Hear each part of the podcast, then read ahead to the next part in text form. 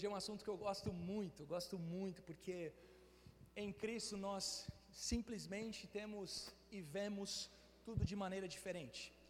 Tudo de maneira diferente, inclusive a maneira de interpretarmos a Bíblia. Quando nós lemos algo na Bíblia que nós não vemos Jesus, nós podemos simplesmente, facilmente descartar, porque Cristo é a chave hermenêutica para a interpretação bíblica. Se isso não é uma prática e não é algo natural de nós, nós vamos entrar numa loucura. E é isso que infelizmente acontece. Eu estava conversando com meu pai, meu pai é pastor, ele fez uh, seminário, uh, anos de seminário, enfim. E aí ele estava me contando que a, a maior, a maior de todas as, as mães, ou melhor, a mãe de todas as heresias é a Bíblia. Interessante isso, né? A mãe de todas as heresias é a Bíblia. A partir do momento que você lê a Bíblia, sem Cristo como chave hermenêutica para a interpretação da mesma, com certeza vai ter heresia. E é engraçado que, uh, infelizmente, a Bíblia foi colocada acima de Cristo por muitas pessoas, na é verdade. Pode falar mal de Cristo, mas não pode falar mal da Bíblia. Já viram isso? Pode falar o que você quiser de Jesus, pode, pode xingar, pode falar agora a Bíblia não, aí né? você está louco. E na verdade, na verdade, Deus elevou o nome de Jesus acima de tudo, e tudo é literalmente tudo. Não é a Bíblia que explica Jesus, é Jesus que explica a Bíblia. E eu amo porque, cara, nesse tempo Deus tem o Espírito Santo, eu, eu acredito plenamente que é o Espírito Santo que está trazendo esse entendimento para muitos de nós. Eu, por exemplo, cresci dentro da igreja e nunca tinha ouvido algo como esse, algo como isso. Enfim, é, essa igreja já começou na graça e muitos aqui provavelmente não passaram ou viveram loucuras por aí, mas é de verdade absurdo o que fazem com a Bíblia na mão, sem Cristo como chave hermenêutica. Inclusive, Hitler usou a Bíblia para fazer o que fez com os judeus. Não sei se você sabia disso. Mas enfim, eu quero trazer de verdade esse entendimento a você e a importância de enxergar tudo através de Cristo e da obra consumada de Cristo. Amém? Com esse entendimento, eu quero fazer a pergunta para você: uh, quem é Deus? Né? Quem é Deus?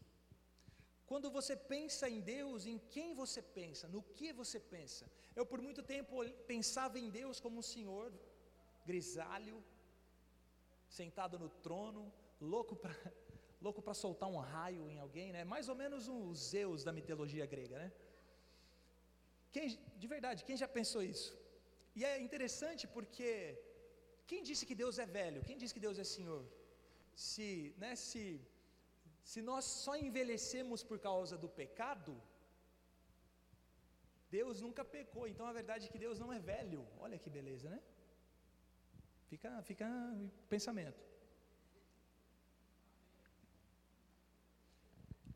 E na antiga aliança, no Velho Testamento, existia uma progressão, e a partir de sombras, as pessoas ah, tiravam suas conclusões de quem Deus era, do que Deus fazia.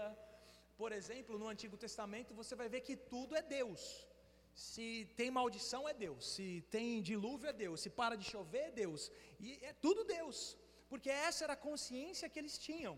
Por exemplo, se não chovia e não crescia as plantações, eles iam dizer que era Deus que não mandou chuva. Mas hoje, por exemplo, com tecnologia, no, em um lugar árido, seco, a galera faz hortas incríveis, produções e mais produções, e não tem nada a ver com Deus. Porque existe uma progressão de consciência que as pessoas, que os israelitas, que os judeus estavam tendo a respeito de quem era Deus. Até o momento que Jesus aparece. No momento que Jesus aparece, agora não é mais sombras, não tem mais sombras, agora existe não mais um, né, um uma sombra da realidade, mas agora a realidade presente, visível, palpável de quem é Deus. Por exemplo, Hebreus vai dizer que ele é a expressão exata de Deus. Quem é a expressão exata de Deus? Jesus. Jesus é a expressão exata de Deus. Então, quando você olha para Jesus, você está vendo quem? Deus. Agora, ah, uma vez os discípulos estavam reunidos, aí o Felipe, tinha que ser o Felipe, né? Perguntou: é, Jesus, mostra-nos o Pai, só isso nos basta. O que, que Jesus responde para ele? Felipe, tanto tempo estou com você, quem vê a mim, vê ao Pai. Você quer saber as características de Deus? Olhe para Jesus. Você quer conhecer o coração de Deus? Olhe para Jesus. Você quer saber como Deus age nos momentos e nas circunstâncias da vida? Entre aspas aqui, porque eu estou falando de Deus encarnado, né, Deus no trono não tem circunstância, mas você quer saber como Deus reagiria a qualquer coisa? Olhe para Jesus.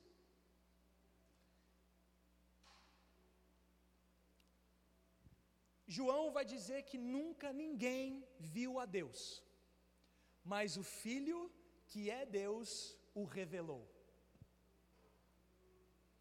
Eu não sei quanto a vocês, mas isso assim me traz um, cara, uma paz, uma certeza que, inclusive, a Jeremias 31 e depois em Hebreus vai dizer a respeito da nova aliança, que Deus firmaria uma nova aliança com a casa de Israel e de Judá, e nessa aliança ninguém mais diria: conheçam a Deus, porque todos me conhecerão. Isso aponta para o quê? Aponta para Cristo aparecendo em carne, sendo crucificado naquela cruz. A verdade é que essa é a expressão mais visível de quem Deus é. Pensando dessa maneira, uh, muitas pessoas, né, você pode de repente ouvir em muitos lugares, e é, é de verdade, é surpreendente como as pessoas conseguem descaracterizar Deus de Jesus. Nós sabemos que Deus é trindade, são três em um: Deus Pai, Deus Filho e Deus Espírito Santo, mas Deus, nessa trindade, escolheu se revelar através de Cristo. E é impressionante como as pessoas é, pensam assim: não, Deus Filho é uma benção, agora Deus Pai, ah, Deus Pai, Jesus é amor, Jesus é amor, mas agora, mas Deus, por exemplo, eu, você consegue enxergar Jesus revidando um tapa na face? Consegue enxergar? Você consegue enxergar Jesus ah, recebendo uma cusparada e devolvendo? Mas muitas pessoas conseguem atribuir isso a Deus. A grande questão é isso. Quando eu olho para Jesus, eu conheço a Deus. Não tem como fugir disso. Não tem como fugir disso. E aí, tudo que lemos, tudo que aprendemos na Bíblia tem que ser a partir disso. E, e eu já vi diversas vezes, e eu quero inclusive agora entrar na, no ponto da mensagem, Apocalipse 21, versículo 8, vai dizer, uh, por exemplo, né, é sempre a, a pregação da dúvida, pregação do medo, pregação de colocar, né, medo em quem ouve a fim de conseguir algo do ouvinte, né? Sei lá, coloca medo para que dizimem, coloca medo para que dê oferta, coloca medo para que pare de, de fazer o que na visão deles é imoral ou enfim. Porque esse é o sistema do mundo. Todo mundo é, é, a gente cresce com isso, né? Quem, quem nunca a mãe a mãe falou assim: ó, vai lá, vai limpar a louça, vai lá limpar a casa, senão você vai ver só o que vai acontecer com você. Né? E eu, eu, muitas vezes eu não fazia as coisas por medo de apanhar dos meus pais, não é verdade? Mas Deus Pai não é assim. E é muito fácil o homem atribuir a Deus características do homem caído. Só que Deus não é, não é e nunca foi caído. Deus é outro, Deus é, é enfim. O quão amável você consegue ser hoje com o seu filho, por exemplo, não chega nem perto de o quão amável Deus é comigo e com você. Sabe? Deus é outro. Mas é comum a gente ouvir pregações, por exemplo, essa de Apocalipse, que eu vou ler com vocês agora, capítulo 21, versículo 8, uh, ah, que diz assim: Mas quanto aos tímidos e aos incrédulos, e os abomináveis, e os homicidas, os fornicadores, aos feiticeiros, aos idólatras, todos os mentirosos, a sua parte será no lago que arde com fogo e enxofre, o que é a segunda morte. E quando a gente lê isso sem olhar para Cristo, isso acaba amedrontando, né? Na é verdade, acaba, caramba, meu. De vez em quando eu falo uma mentirinha aqui, eu preciso, né? Minha, minha esposa fala, pergunta se está magra, eu falo que está, mas na verdade, né? Uma brincadeira, né? Mas tipo, meu Deus, o que, que é isso? Mas eu amo, eu amo passar toda a escritura por Cristo. Vamos ver como Jesus trata os medrosos e os incrédulos. Quem quer ver comigo hoje? Vamos ver como Jesus trata, logo como Deus trata os medrosos e os incrédulos. Abre, abre a sua Bíblia aí comigo agora em Mateus capítulo 17. Mateus capítulo 17, versículo 1. Diz assim: Seis dias depois tomou Jesus consigo a Pedro, Tiago e João, seu irmão, e os conduziu em particular a um alto monte, e transfigurou-se diante deles, e o seu rosto resplandeceu como o sol, e as suas perdão, as suas vestes se tornaram brancas como a luz. E eis que lhe apareceram Moisés e Elias, falando com ele, versículo 4.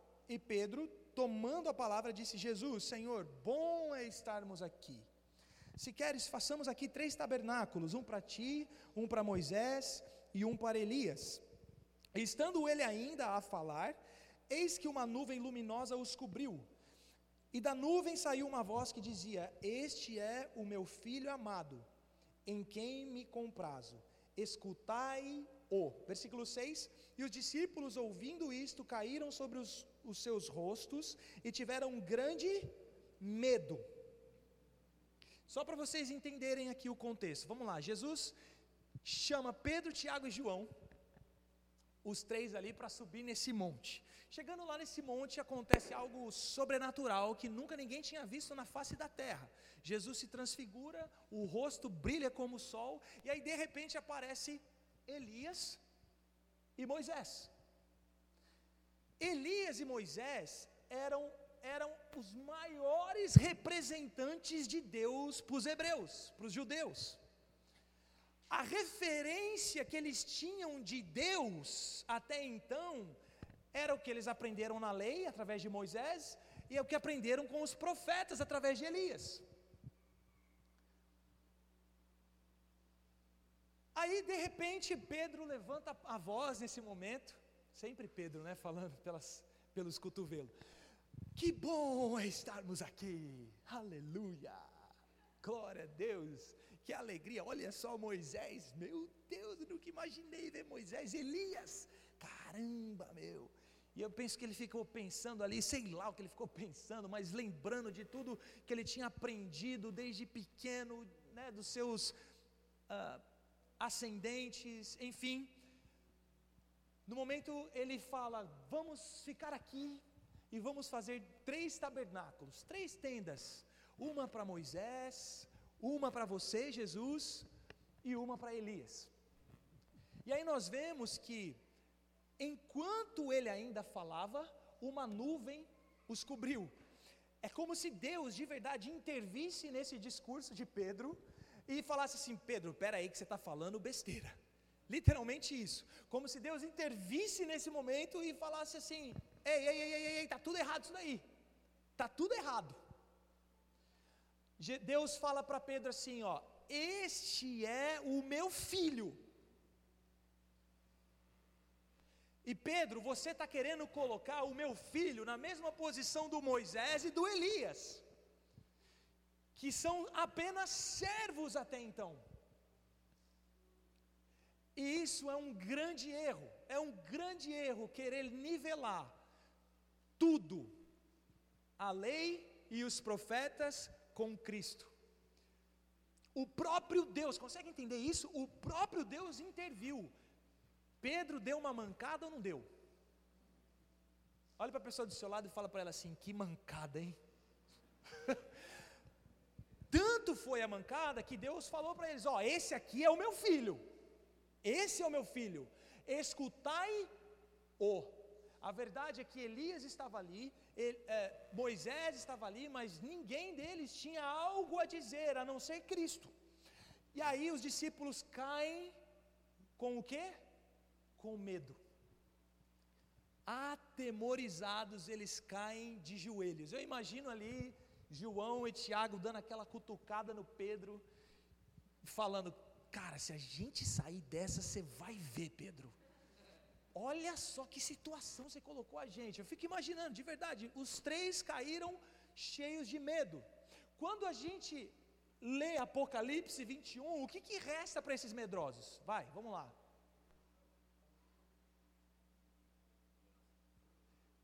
Concordam comigo ou não? Está escrito lá que só resta condenação, um lago de fogo para quem? Para quem tem medo. É o primeiro, é o primeiro, a, a, a, a primeira linhagem de pessoa ali, é o primeiro, primeiro tipo de pessoa que vai para o lago de fogo de inferno. Os medrosos. Aí, olha só o que, que Jesus faz. E outra coisa, sabe por que, que eles caíram com medo? Porque eles se lembraram sem dúvida de como Deus trataria eles através de Moisés e de Elias. Até porque essa era a referência que eles tinham. Mediante esse erro terrível, eles imaginaram: meu Deus, Deus eu, nós fizemos mancada. O Pedro fez mancada agora. Meu, Moisés aqui. Moisés, aquele que bateu a, abriu terra e 3 mil pessoas morreram. Elias está aqui, fez fogo, caiu do céu e matou todos os soldados de Baal lá. O que, que vai acontecer com a gente? Essa era a referência que eles tinham de Deus.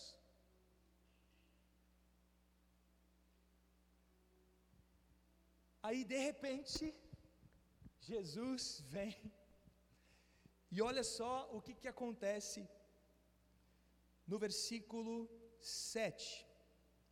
E aproximando-se Jesus, tocou-lhes. Essa palavra tocou-lhes é a palavra que denota ação. É como se Deus, Jesus tivesse os tocado e os levantado ao mesmo tempo.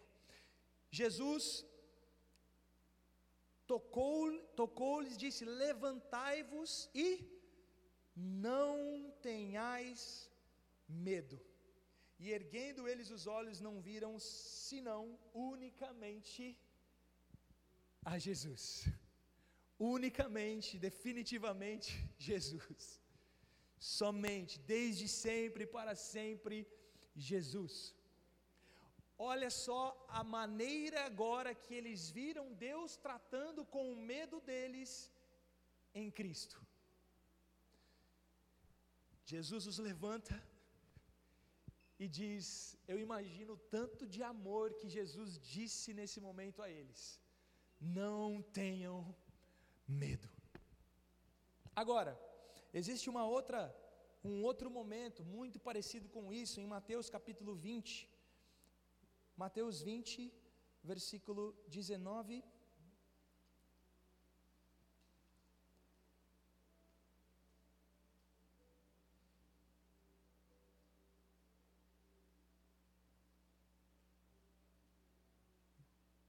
Eu acho que eu coloquei errado, hein?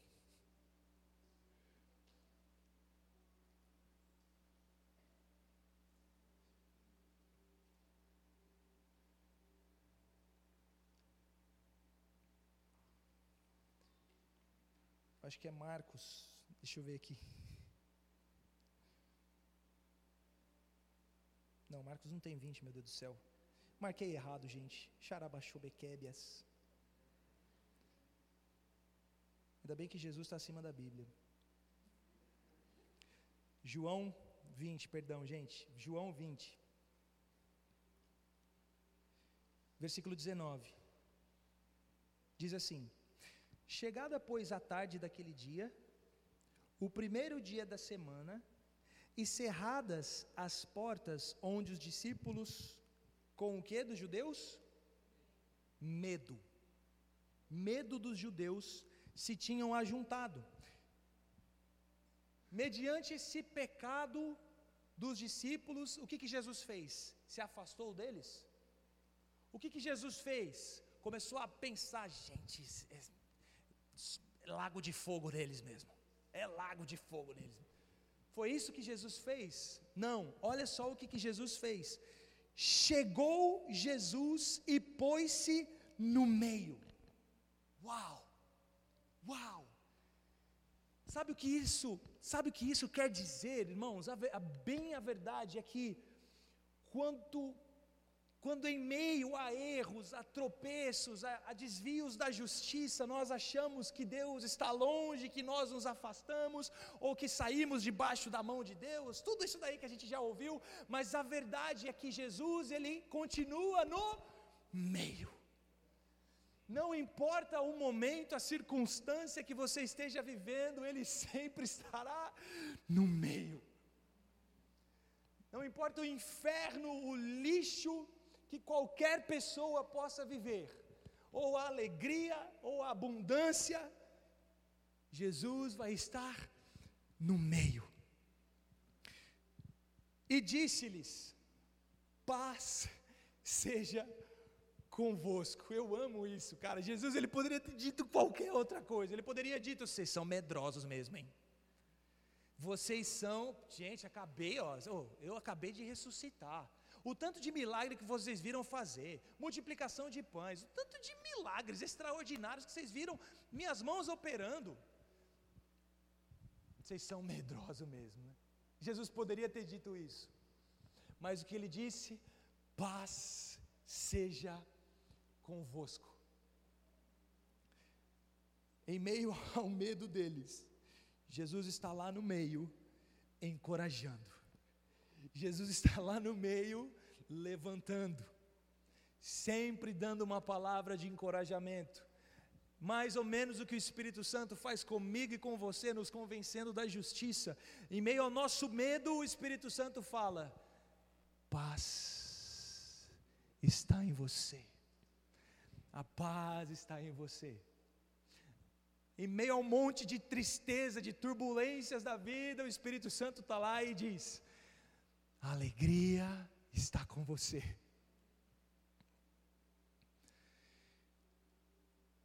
No versículo 24, diz assim: Ora, Tomé, um dos doze, chamado Dídimo, não estava com eles quando veio Jesus. Quem lembra do Tomé? Versículo 25: Disseram-lhe, pois, os outros discípulos: Vimos o Senhor, mas ele disse-lhes: Se eu não vir o sinal dos cravos em suas mãos, e não puser o dedo no lugar dos cravos, e não puser a minha mão no seu lado, de maneira nenhuma o crerei. Ele literalmente está sendo o quê? Incrédulo. É a segunda, a segunda categoria de pessoas que vai para o lago de fogo. Olha só, meu Deus, quantos estão conseguindo enxergar isso? Versículo 26. E oito dias depois, estavam outra vez os seus discípulos dentro, e com eles Tomé.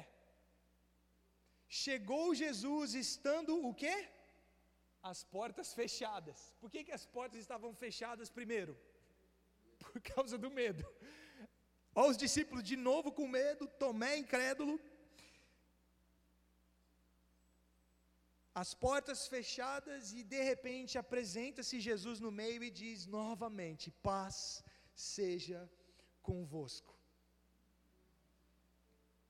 Isso, isso nos mostra uma coisa: o discurso de Jesus, o que Jesus fala sobre nós, jamais irá mudar mediante nosso, os nossos comportamentos. O discurso de Jesus sempre será o mesmo, sempre será o mesmo. Versículo 27: Depois disse a Tomé: Põe aqui o teu dedo e vê as minhas mãos, e chega a tua mão e põe no meu lado, e não sejas incrédulo, mas crente. E Tomé respondeu e disse-lhe: Senhor meu e Deus meu. Versículo 29: Disse-lhe Jesus: Porque me viste, Tomé, creste, bem-aventurados os que não viram e creram. Enfim, nós vemos que o tratamento de Jesus, mediante o medo e a incredulidade, é completamente o oposto do que um ídolo trataria os seus súditos, ou que a religião apresentou como Deus trataria nós. E para encerrar, João capítulo 21.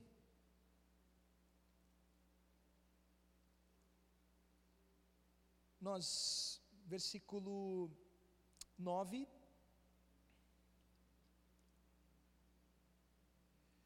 Só para você entender o contexto.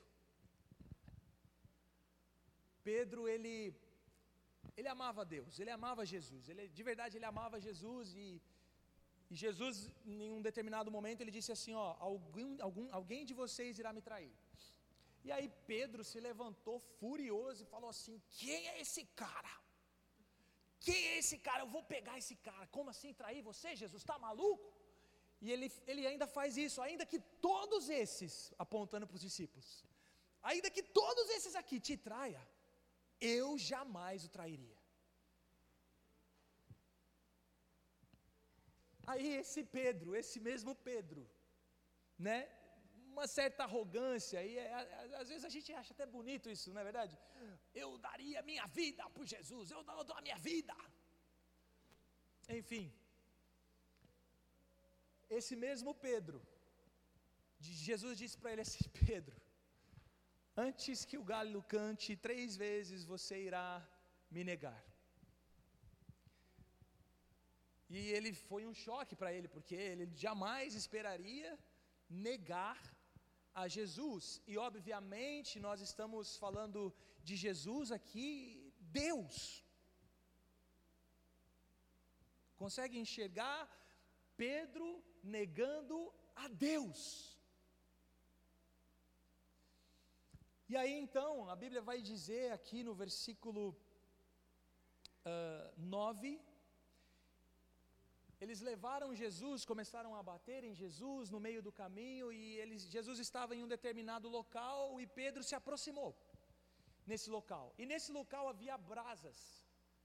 Havia brasas e aí Pedro então, no versículo 9, vai dizer logo que descer, ah, perdão, perdão. Versículo uh, Gente, eu estou errando muito hoje, hein? 18, eh, João 18, 18. Vai dizer que existia brasas ali, 18, 18. Ora, ali estavam os servos e os servidores que tinham feito brasas. Diga comigo, brasas. Guarda essa palavra, brasas, e se, e se aquentavam, porque fazia frio. E com eles estava Pedro, aquetando-se também, aquentando-se também. Nos próximos versículos, você vai ver que alguém chega em Pedro e fala assim: Ei, eu conheço você. Você estava com Jesus. E aí, João vai dizer que Pedro não só nega Jesus, como ele esbraveja, ele, ele lança praga, como se ele dissesse palavrões contra Jesus. E se a gente parar para pensar, ele está fazendo isso com Jesus, ele está fazendo isso com quem? Com Deus. E aí nós vemos então Pedro negando, xingando, praguejando contra Deus. E aí nós sabemos o que, que acontece. O galo canta a terceira vez. E Jesus o persegue com o olhar. Eu amo isso. Jesus busca Pedro com o olhar dele. E Pedro se encontra então com o olhar de Jesus. E naquele momento ele cai em si: Meu Deus, o que, que eu estou fazendo? O que, que eu estou fazendo? De verdade, eu não sei você, mas se alguém me negasse, se alguém negasse a mim, me, sei lá, me traísse, existe provisão tanto quanto Jesus hoje, para olharmos para essas pessoas com o olhar de Jesus, de compaixão, mas de verdade. se alguém traísse você, se alguém traísse, é um desafio, não é verdade?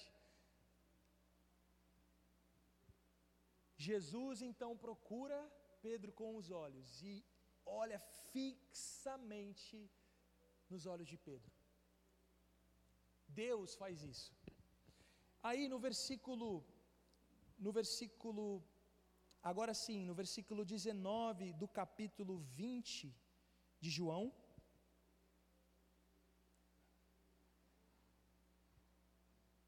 Perdão, versículo 9 do capítulo 21.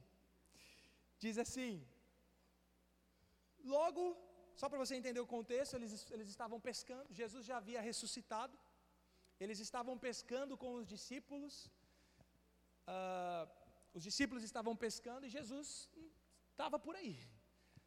E aí, de repente, eles ouvem da margem do rio um grito perguntando a eles: Ei, filhos, vocês têm comida aí? E aí eles eles logo perceberam que era Jesus, porque ele disse para atacar a rede do lado direito do barco e a rede veio cheia de peixes novamente. João olhou e falou assim: É Jesus, certeza que é Jesus. Pedro, o mesmo Pedro que negou, a Bíblia vai dizer que ele nem esperou, nem esperou, ele imediatamente colocou a roupa e pulou no rio e foi nadando de encontro a Jesus. Isso eu amo, porque a religião nos ensina a ter vergonha e medo de Deus mediante erros. Imagina mediante o, o negar a Deus. Imagina diante o negar a Jesus para, enfim. Mas Pedro fez completamente o oposto, ao invés de pular do outro lado do barco, ele pulou ao encontro de Jesus. E chegando lá, versículo 9: Logo que desceram para a terra, viram ali brasas. Eu amo isso. No único lugar do Novo Testamento que existe essa palavra no grego são nesses dois lugares. Brasas enquanto, enquanto Pedro estava negando a Jesus e se aquecendo, e brasas que Jesus fez para receber Pedro e o alimentar. Era como se Pedro olhasse e se deparasse no mesmo ambiente, no mesmo lugar onde ele negou a Jesus. E aí de repente ele vê o quem? O Deus que ele havia negado, preparando um churrasco de peixe para ele.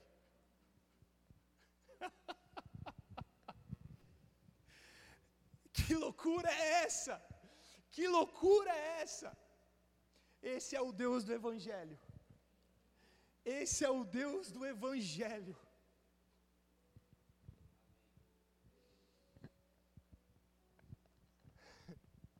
Essa é a maneira que Deus nos trata.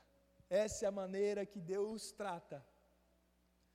Nos mediante a, a erros, a tropeços e porque Ele sempre vai te tratar como se estivesse tratando a Cristo. Está feliz aí?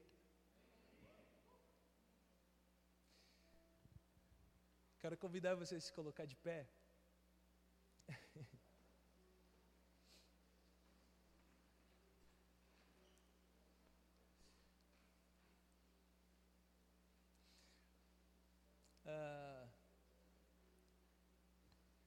Mediante essa revelação, eu não, eu não aguentei, eu escrevi uma canção sobre isso. Uh, o nome da canção é O Seu Olhar. E aí can nessa canção eu falo é, que eu achei que eu deveria merecer, eu achei que eu deveria conquistar o seu olhar. Foi quando o procurei ao ouvir o som que condenou-me. Qual era esse som que, de condenação? O galo cantando. Foi quando procurei ao ouvir o som que condenou-me, e então eu vi que eu não, na verdade, eu nunca mereceria o seu olhar, eu nunca poderia conquistar o seu olhar, mas o seu olhar já estava fixo em mim. E aí então eu canto das mesmas brasas que eu neguei, você me alimentou. É isso o que Jesus faz comigo e com você todos os dias. É isso que o Espírito Santo nos revela sobre quem Deus é a nós todos os dias, todos os dias, todos os dias. Nesse momento eu quero convidar você a orar com essa pessoa que está ao seu lado. Uh, se você não está, enfim, se você não está com um casal, pode ficar quietinho aí, sozinho mesmo, está tudo bem. Mas você que está sentado em dupla, nesse momento, uh, ore com essa pessoa e nós vamos fazer algo bem simples e bem rápido, mas nesse momento, ore com ela agradecendo a revelação que temos de Deus por causa de Cristo. Ore com ela agradecendo a revelação e o amor, a gratidão que podemos ter a respeito de Deus por causa do que Cristo fez. Ore com ela agradecendo o chegar do sol e o sair de toda a sombra. Amém? Quero encorajar você a fazer isso agora, por favor.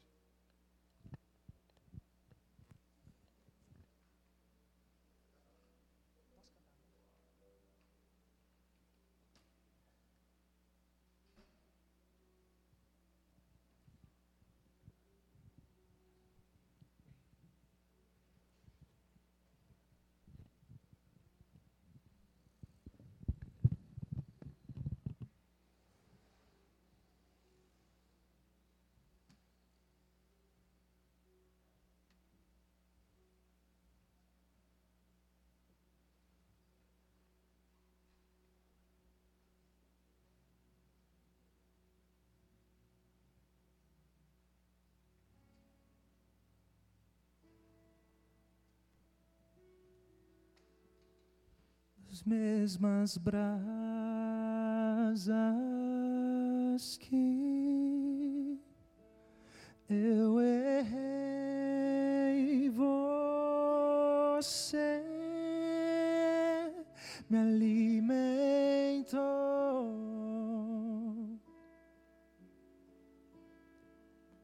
me alimentou.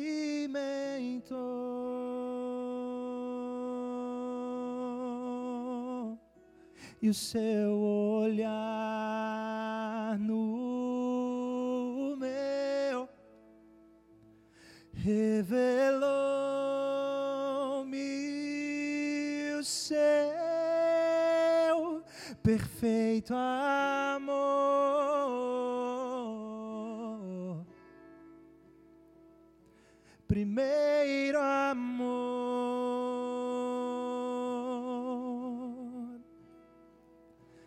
Das mesmas brasas que eu neguei você.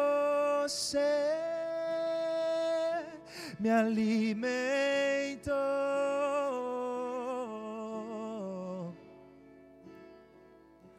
Me alimentou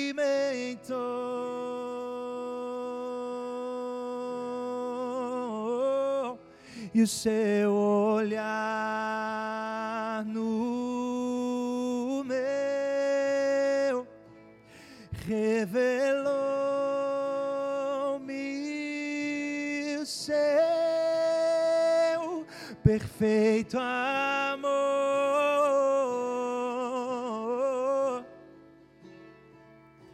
Primeiro amor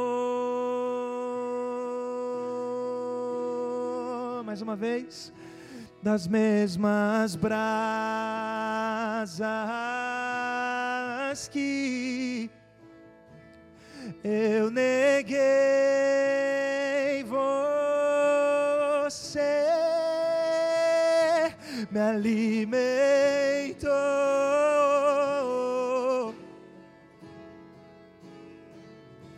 me alimentou,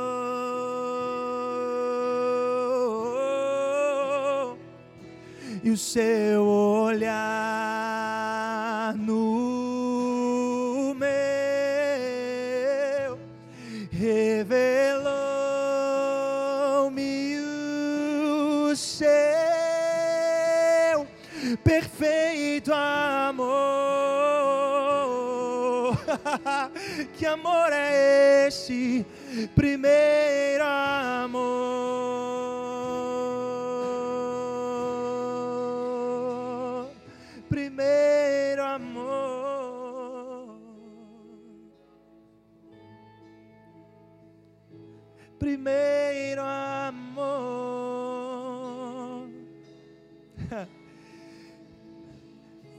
Somos constrangidos por esse amor. Capturados por esse olhar. Seus olhos estão fitos em nós, seus olhos estão sobre nós, e nada irá tirá-los de sobre nós. Jesus, que amor é esse? Jesus, que amor é esse? Jesus, que amor é esse? Meu Pai, meu Deus, meu Deus, se revelou no Filho, se revelou em Cristo, se revelou em Jesus. Eu olhei nos olhos de Deus ao olhar nos olhos do Filho. Eu olhei nos olhos de Deus, a olhar nos olhos de Cristo. Ei,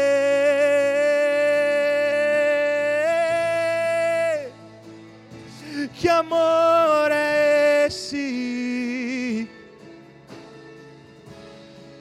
celebramos, celebramos, celebramos, desfrutamos, desfrutamos desse amor, desfrutamos desse amor, desfrutamos desse amor.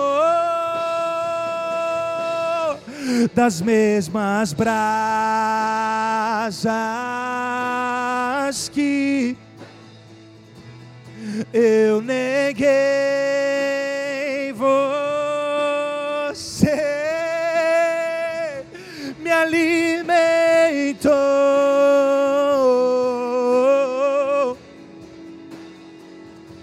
me alimentou.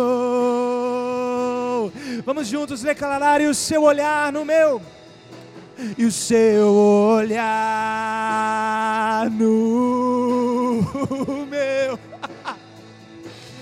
revelou-me o seu perfeito amor.